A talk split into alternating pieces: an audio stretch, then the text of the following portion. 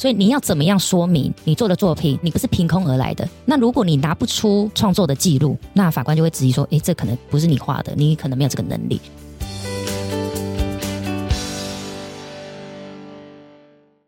大家好，今天大家收听的是经济部智慧财产局的专属节目，是原创我听你，我是今天的主持人舒雷，我是主持人 Emily。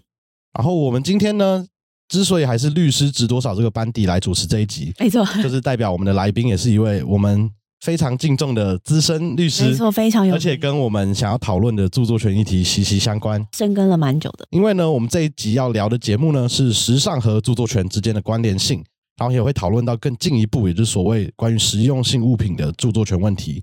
所以，我们今天邀请到林佳莹律师，就是有著作《娱乐法》跟《时尚法》等著作的恒达法律事务所资深合伙律师林佳莹律师。嗯，大家好。然后这一次我邀请到林律师，我自己其实很开心，就是智慧局有给我这个机会，因为我自己以前在做网拍，从卖过很多衣服，然后也因为。很多就例如著作权用官网图片啊被要求下架等等的经过，害我那时候就一直在找到底有没有到底怎样才可以战胜平台？没错，或是有没有前辈写过有什么样的解法？然后那时候其实就在脸书上看到林佳莹律师的粉砖，然后就会在上面分享很多关于时尚法还有更广泛包含商标啊以及著作权的内容议题。所以这次算是第一次见到偶像本人。然后没有，等一下要签书。对，我已经把林佳莹的律师著作已经准备好摆在我们的面前了。六六大本，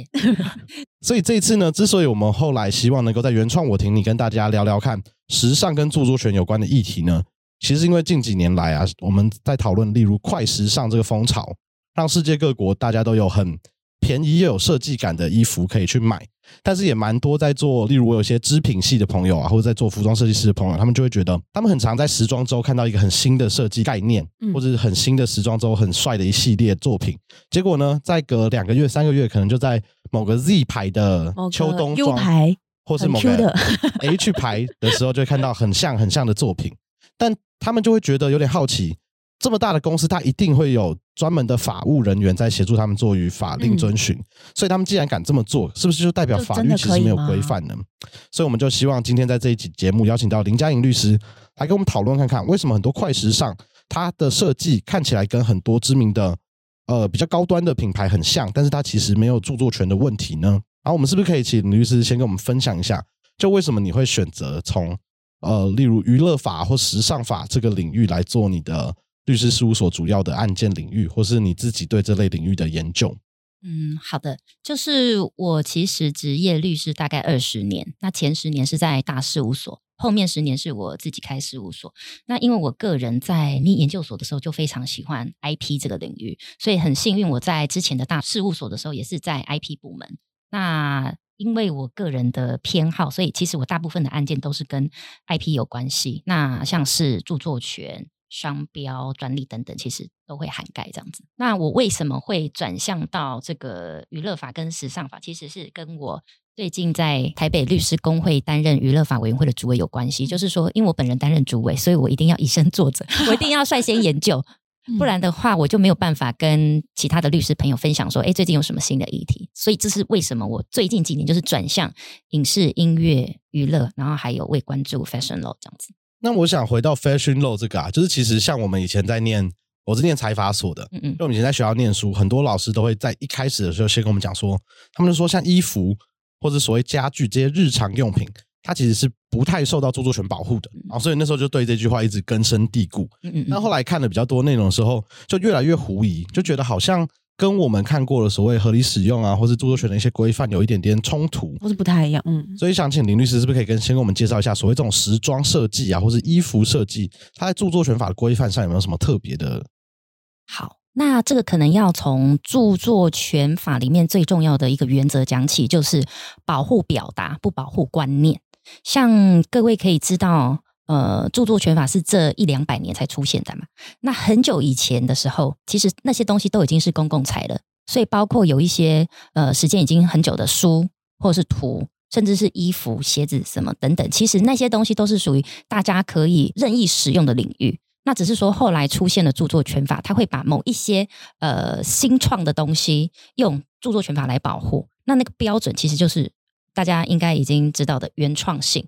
那实物上其实对原创性的要求并不是那么高，它不需要说你是完全创新，只要你跟以前的设计有一些不一样，你可能就会有产生原创性，就可以受到著作权的保护。所以也回应刚刚苏磊问的，为什么衣服啊、包包、鞋子，就是这些日常生活用品，它可能比较难受到著作权保护，是因为它可能存在于好几千年以前就是长这样子的。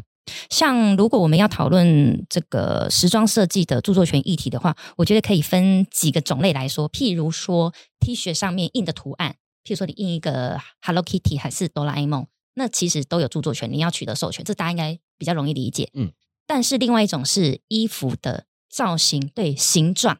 譬如说，因为衣服有一个就是遮蔽身体还有保暖的功能，所以譬如说外套它可能就必须是长袖的，然后它必须要有拉链，或者它必须要有扣子，所以其实它的变化性可能没有那么多。那如果你给它著作权保护的话，会出现一个问题，就是说，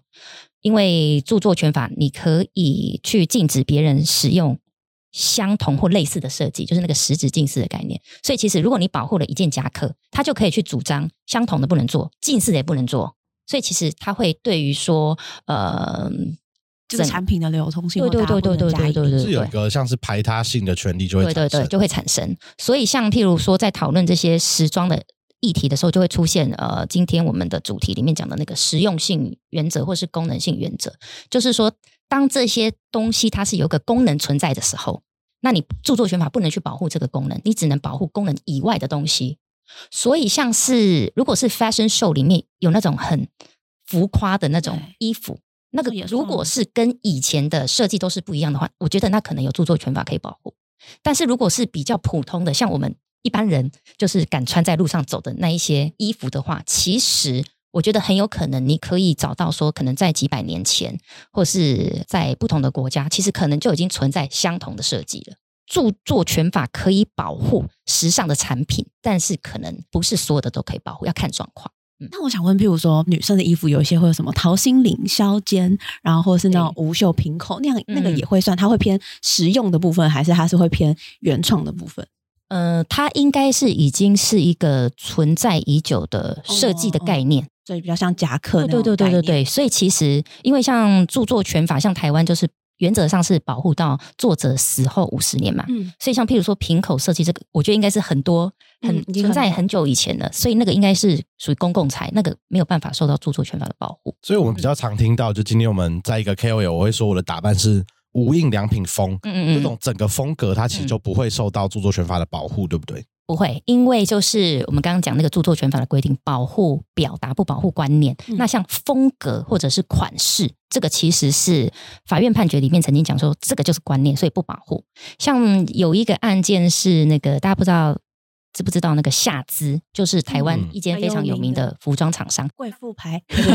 他曾经有告过一个也是从中国进口类似款式的衣服，嗯的一个网拍业者。然后呢，在那个案子里面，总共有四款衣服。然后，如果你看法院判决的照片的话，你会发现说，哎，可能他，譬如说连身裙的剪裁，可能就是形状都是一模一样。嗯，对，然后四件衣服，我记得是你乍看之下觉得很像，但是后来只有一件被认为是侵权。哦，那为什么被认为侵权？被认为侵权那一件是因为它的衣服的平面上的花纹被认为是受到原创性保护，然后而且两者实质近似。嗯所以就是如果你是在衣服上面印上一些平面的图案。嗯或者是花纹，那个是可能受著作权法保护，这是比较清楚的。但是如果你说是立体的形状，有没有？嗯这个就会比较困难一点。法院判决就会宽松一些。对对对对对。那像譬如说刚刚 Emily 问到的，譬如说什么线条一样的那种，我们以前有出扣啊，头心里啊，削肩啊，我我没有类似的衣服的案例，但是我们哦曾经处理过，是一个嗯流线型的雕塑嗯的艺术家，他去主张某一张椅子是抄袭他的作品，嗯就是那个椅子是我看还是不要讲，大概但是就是那个雕塑作品其实就是还蛮简洁的，但是它的线条是有起伏变化的。嗯那那个时候，因为那个案子里面我们是被告，所以我要主张说，诶，虽然他是一个很有名的艺术家，可是他这样子的一个雕塑作品不具有原创性。那我们那时候做了一件什么事情？我们去找了网络上很多就是那种抽象型的雕塑，嗯就会发现说，诶，其实大家的线条可能大同小异，嗯，就是那样柔顺圆滑。对对对对对，所以后来我们是有成功的跟法院说明说，这种流线型的东西，它就是属于一个公共财，是应该要让大家可以使用的。所以这样子的一个作品，它可能原创性并不是那么的高，或者是没有原创性。所以当他要去呃主张他的权利范围的时候，他可能就会比较受限。嗯，对那我蛮好奇的，因为如果像刚刚林律师有提到，我们保护的不会是风格啊等等的概念，嗯但是我们保护的会是这个花纹或是图案。嗯嗯那我比较可以理解，是我们讲设计图，服装设计图，它看起来就是一个美术著作，或者它就是一张画的图嘛，它要受到著作权保护，它可能是图形著作，我也觉得可以理解。但是如果像是衣服上的这个花纹啊，嗯它如果用著作类型来分的话，它一般会被认定会是什么样的嗯著作？衣服上的花纹一般来说会被认为是美术著作，就是绘图，比较像是画图那个方面，大家应该可以理解。嗯那刚刚舒磊讲到的是服装设计图的这个问题，这个又是另外一个问题，因为我之前曾经有去画过时尚设计嗯 那个短短的课程。嗯那其实哈，法律上面我们有分图形著作跟美术著作嘛。然后，如果你去看智慧局的历史说明，你会发现说，美术著作我们比较好了解，就是画图啊、书法等等。但是图形著作，它举例的就是譬如说地图、图表，然后科技或是工程图之类的。嗯那服装设计图到底算是哪一个？对，对，好像刚好在暧昧的中间。对，就是像我那时候去画的时候，就是老师就是说你可以画任意你想要让那个 model 的衣服，其实它画起来有点像是纸娃娃。对对，那那种我会觉得比较偏向是美术著作，因为其实你就是在画有点类似漫画那种东西。对，那像图形著作的话，我会觉得你可以用就是呃上面可能会有一些数字、嗯尺寸、规格。你看了这个图，你可以做出一个东西，那样子来理解。所以，像譬如说一些比较机械性构造的产品，那比较会被认为是图形著作。所以有点像是你的那个，就是像纸娃娃那样的画图之后，你旁边如果有特别加注，譬如说你要怎么剪裁，你要怎么、嗯。就是它的公分数，或是你可能嗯。反折特别要就是要求，比如几公分，嗯就是那些比较偏向工程那些要求的话，嗯。它就会比较容易认定是图形著作。我觉得可能可以同时是美术著作哦。或是图形著作，哦。因为像譬如说一场演唱会，好了，嗯一场演唱会是什么样子的著作？有歌手在现场表演，有舞台设计，嗯然后后面还有播一些影片，灯光设计对啊什么的灯光很多。对，哦所以其实我觉得就是说，嗯，其实可以合并讨论的。对，虽然我们著作权法上有去区分说，譬如说音乐著作、语文著作，像譬如说，你看音乐著作里面有词嘛，对，我们嗯一般看到的歌词，那请问它跟语文著作有什么不一样？对？其实对，所以其实我觉得哈，虽然我们是这样子区分这些类型，但是有的时候它可能是可以是重叠的。嗯对那像譬如说图形著作跟美术著作，为什么实物上要去区分？其实就是因为图形著作实物上还有一个实施的概念，就是嗯如果你按图嗯施作，你按着这个尺寸规格去做出一个立体的东西，实物上认为这个是叫做实施，这个不是重置。嗯我个人是觉得这是一个很奇怪的概念啊。但是你看哦，如果我们认为说一个东西是美术著作好了，对我把平面的东西转成立体，那这个是重置。就譬如说我是把平面的，譬如说 Pokemon 的一只图，然后做成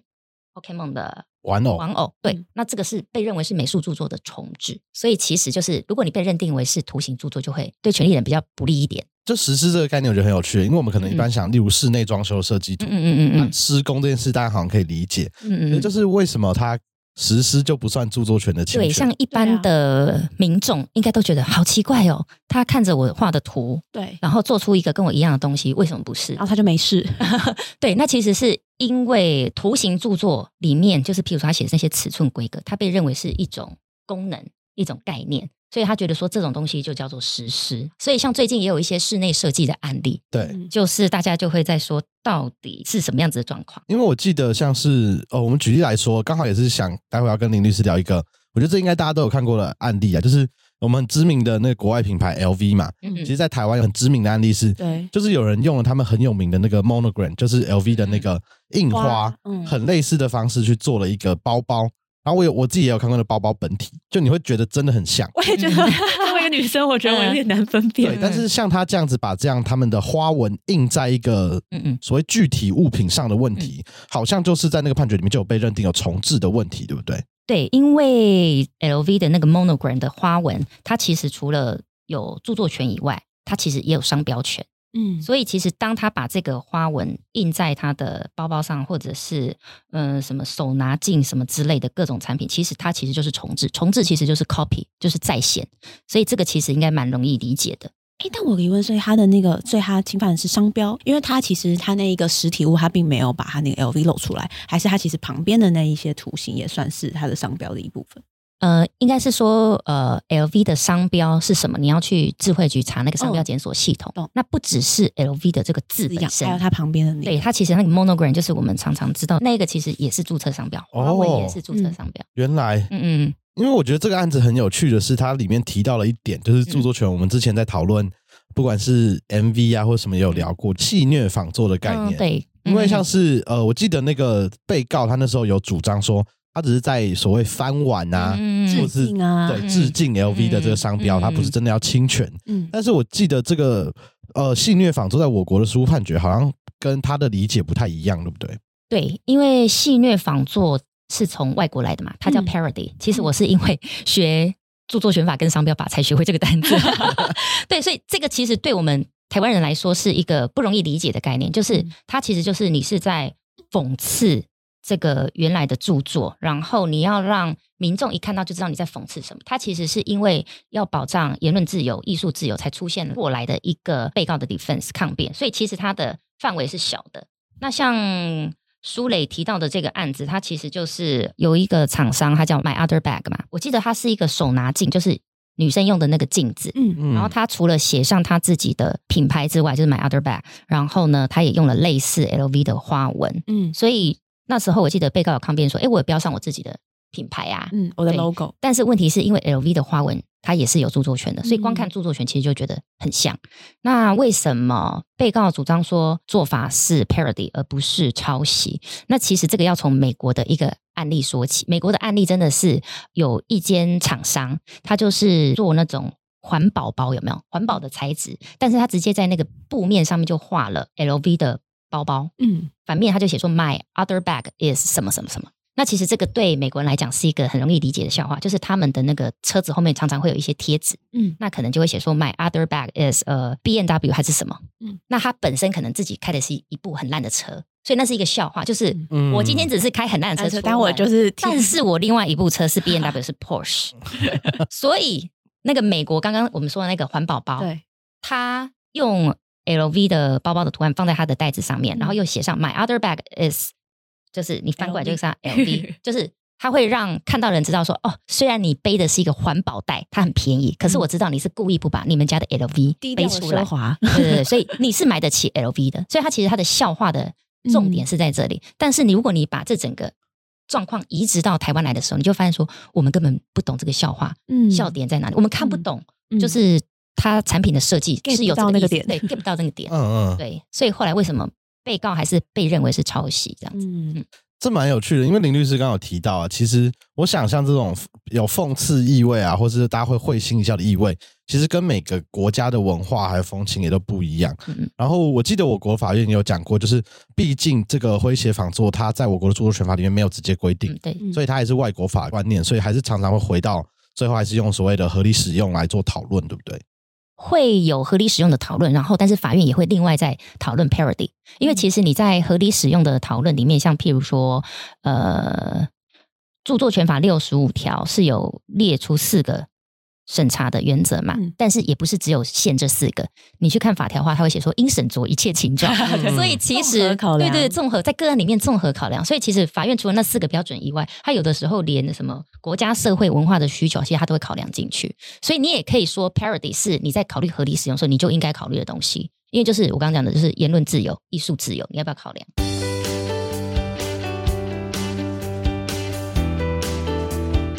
大家好，我是林佳颖律师，这里是原创我挺你。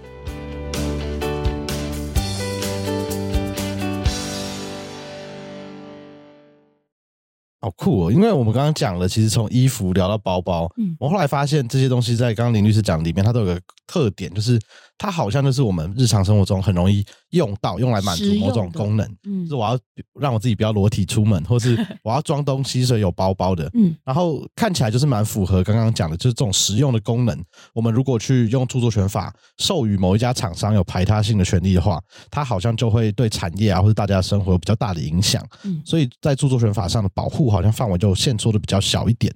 但是其实像是呃，我们在国外美国法是不是也有一些案子针对这一点，就是所谓什么叫做实用性物品的认定，有做进一步的讨论呢？嗯，是有的。其实我们呃台湾的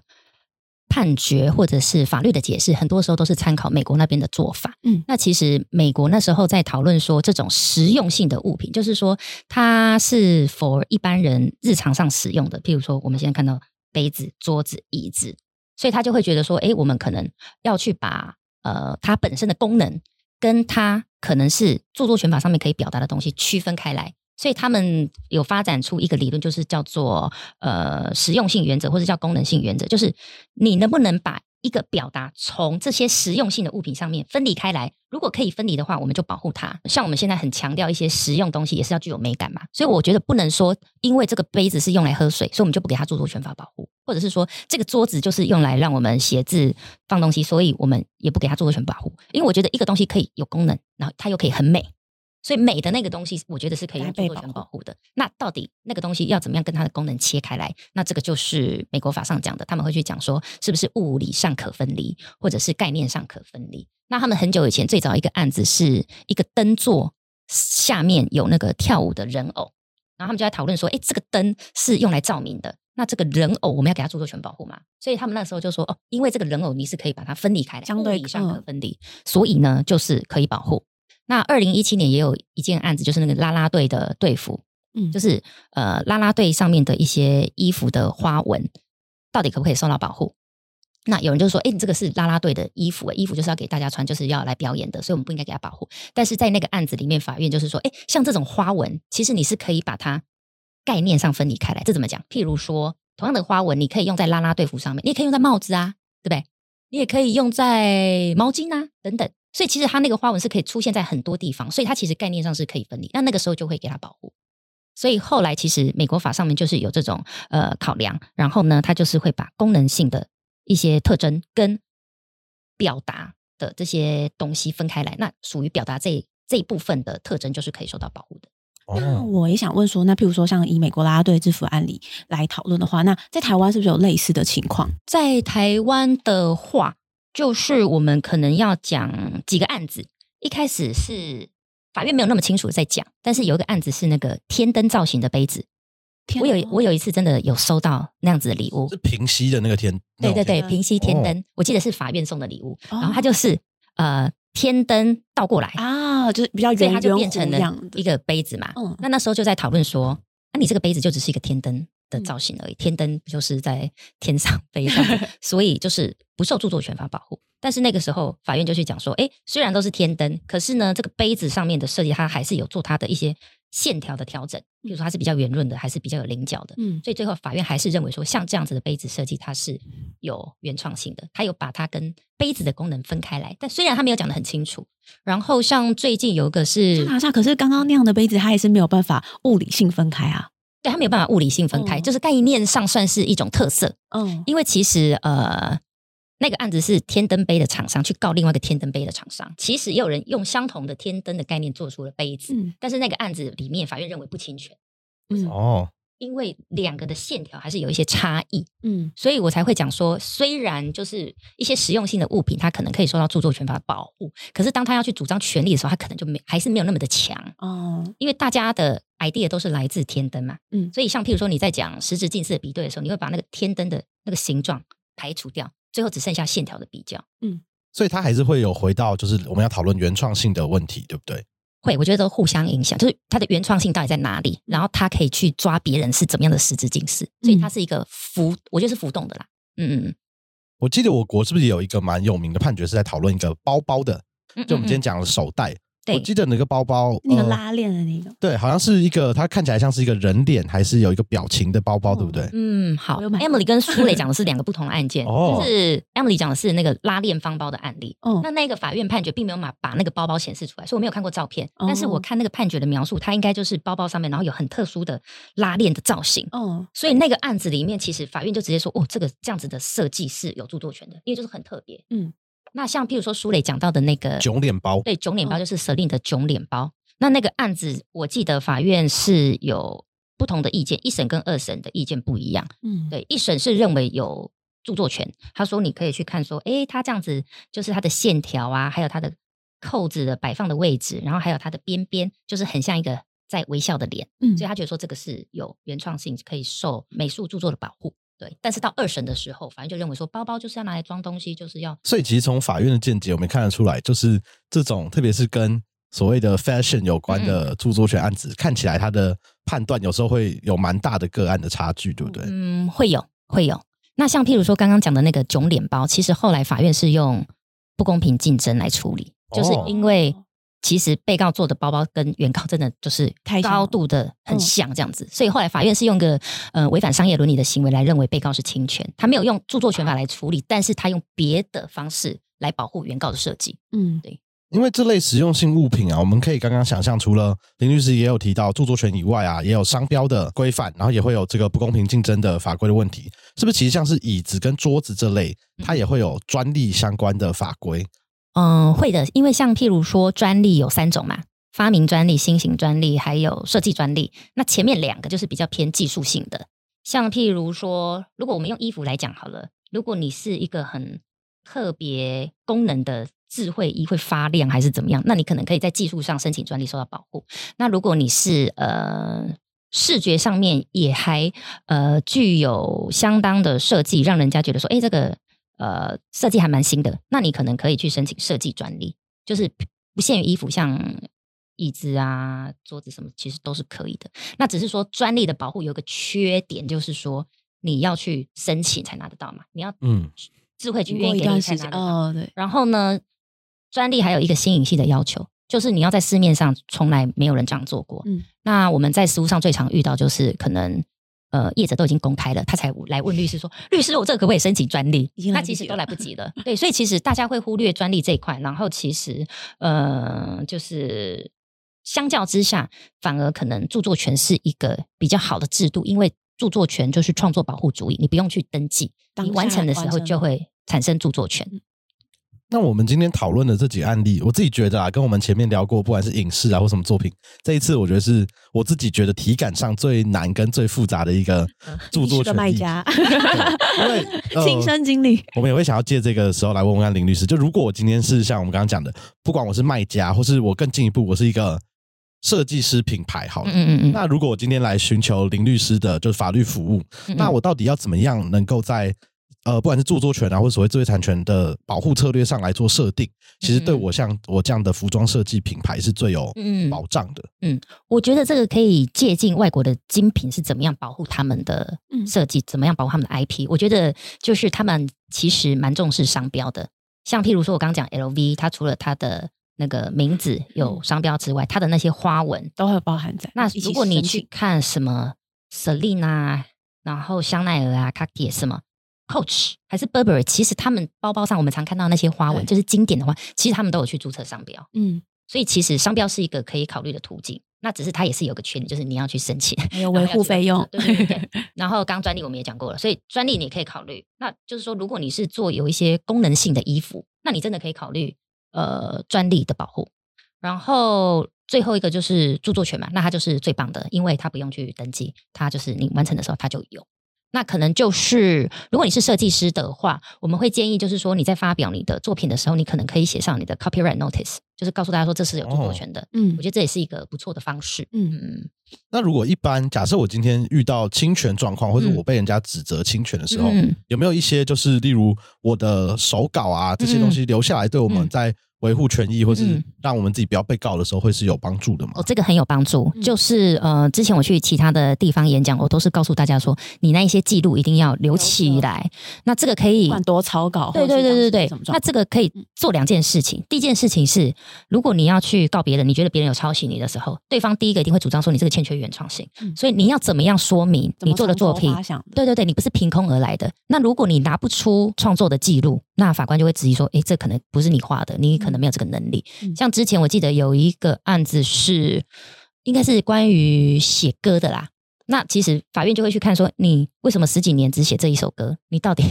你到底有没有能力写歌？嗯那你又拿不出来，你怎么创作的过程？那你这个著作，你主张你有著作权，你就会被质疑。嗯对，那这是第一个，你要去主张你有原创性的时候，你要有这些创作手稿。第二个，你被告的时候，这这超重要的，就是你要拿出那些东西来证明你是自己创作的。嗯因为像著作权的抄袭，就是有两个要件嘛，第一个是接触，第二个是实质近似。嗯那实质近似就是像不像？那像不像这个就是有一点主观，对这个要件没有办法保护你不被告啦，嗯因为就是有人觉得像，有人觉得不像，那你就会被告。那像之前有一个是妙可猫跟白烂猫的案例，嗯那那个案例里面，呃，除了法院地检署的认定不同以外，其实鉴定人的认定也不同。嗯所以其实到底有没有实质近似这个很难说。然后呢，在那个案子里面，其实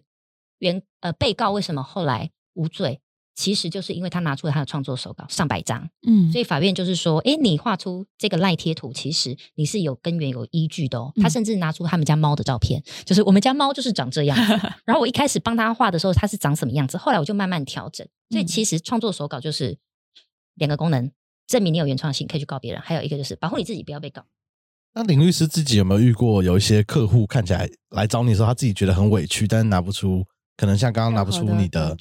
就是这种手稿因为我自己之前会遇到蛮多人，假设是服装设计啦，嗯嗯嗯，很多人都会觉得说啊，这一家看起来他就是比我晚出来，但他又是来抄我的。可是这个时候，他如果想要维护自己的权益的时候，是不是常会有一些他自己的认知落差，跟嗯例如律师或是法规上规范的落差？好，让我思考一下，有没有著作权人来主张权利的时候拿不出任何手稿？好像嗯没有诶、因为现在其实都是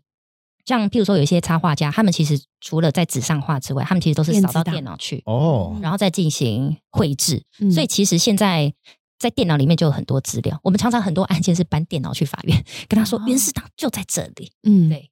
所以我好像还没有遇过找不出任何原稿的对对对。那譬如说，如果他真的找不出原来的那一张的话，他可能还有其他的作品可以佐证吧。我在想，因为像譬如说，如果你是摄影著作，你不可能只拍一张嘛，那你可能是相同的场景、不同的角度拍很多张。那像我就建议说，啊，那就把它留起来。但是如果你真的找不到那个档，那你应该也还会有其他相关联的东西可以证明说，哎，你真的有能力拍这个照片。嗯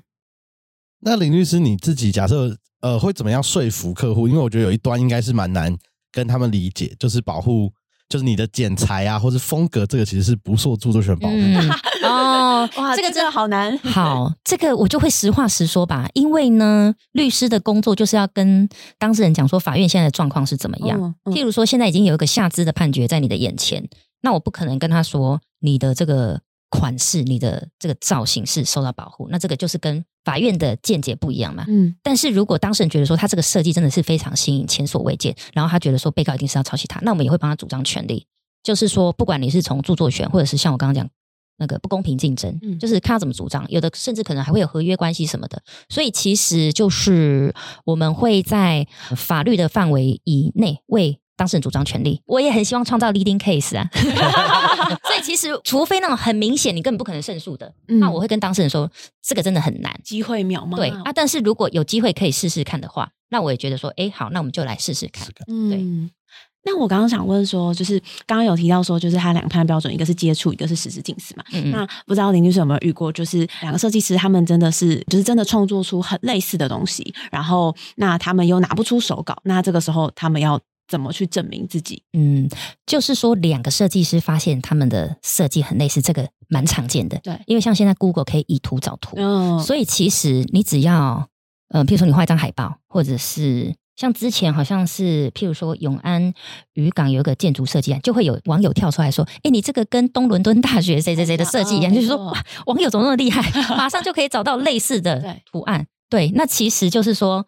呃，因为现在自媒体很发达，大家都可以把自己的创作上网。你每天在脸书上面发的绯闻，嗯然后你随便随手拍的照片，可能都有原创性。嗯所以其实就是说，世界上充满了非常多有著作权的东西，嗯你很有可能不小心就跟人家类似。嗯对那这个时候就是我还是我刚讲，就是创作的手稿。然后你说有没有可能完全都找不出来？或者是他的判断就会用时间吗？对他的判断会用创作时间，嗯，对，也不是说公开的时间哦。嗯就会是我可能是去年，你是今年，对对对，像我记得我之前有去跟一个老师学画图，嗯然后呢，他的创作的手法就是，譬如说你要画一个果酱的瓶子，当你要画一个立体的图案的时候，那个果酱的瓶盖不就变成椭圆形嘛？嗯可是他的画法就是他的瓶子是这样子，然后他会把他的呃瓶盖也画成是跟瓶子同样方向，他会让所有的角度都有点去同一个平面。嗯对，嗯所以这是他的画的手法。然后，所以嗯那个时候不管画什么东西，你都可以画，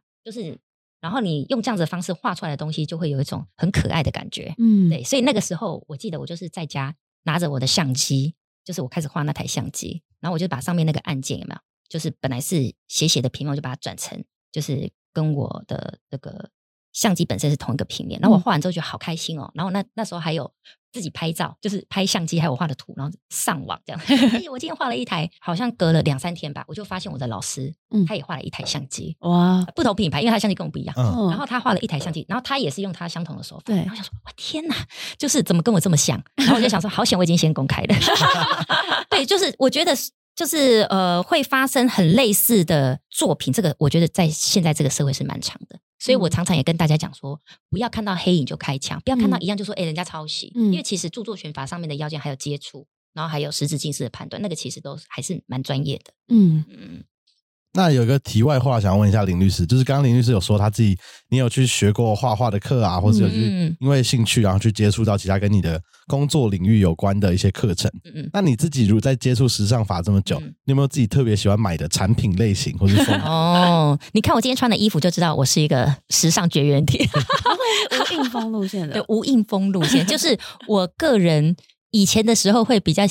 对精品包有兴趣，哦但是现在就是随着年纪增长，就会觉得舒服比较重要。嗯然后对，而且我以前也算是个文青，所以其实我的风格就是比较属于轻松自在型的。所以你说时尚法的话，其实我比较有兴趣的是法的部分。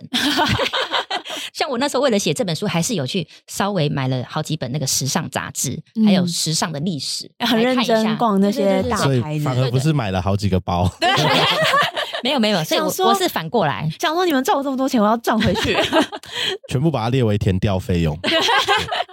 好，我觉得今天很开心跟林律师聊了这么多内容啊。那我们如果最后要让林律师来下一个结论，就如果你要给一些就很喜欢的时尚的嗯呃年轻男女或是中年男女，不管任何年纪，反正就很喜欢时尚的人，嗯或是在时尚产业工作的品牌啊、店家，一点点建议，嗯你有没有什么觉得有很重要的著作权观念是一定要告诉大家的？或是大家比较常会触犯到的，哦，好的，就是说，如果是对于呃时装设计的业者来讲的话，我觉得必须要重视 IP 的布局。就是说，著作权当然是自动保护你，但是你可能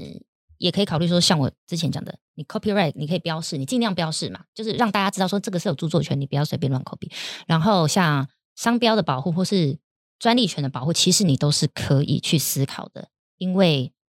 IP 我们讲就是它有很多种的类型，不是只有一种类型才能保护你，所以 IP 的布局是时尚业者要放在心上的。然后我觉得对于一般消费者来讲的话，我觉得就是还是跟我们智慧局过去向来强调一样，就是请尊重设计师，请尊重设计。就是说，呃，其实设计是要花费很多心力的一个工作。养成也很对对久，对对对。那像各位如果有去看电影的话，最后不是会有那个 credit 跑出来，感谢表，感谢表我每次都觉得超级长，对，所以大家可以知道，拍一部电影，嗯要花多少的人力、物力还有钱，嗯他要在很短的时间内把所有的人 cue 到现场，然后把这部片拍完。所以我自从了解到这一点之后呢，我就会跟人家说，对，就是大家不要看盗版的电影，就是要到戏院戏院支持电影，或是你就是在呃用合法的 App 看电影，因为其实那个真的都是大家花很多心力去做出来的东西。那设计也是一样，好，今天我们就很感谢林律师，就跟我们分享了这么多，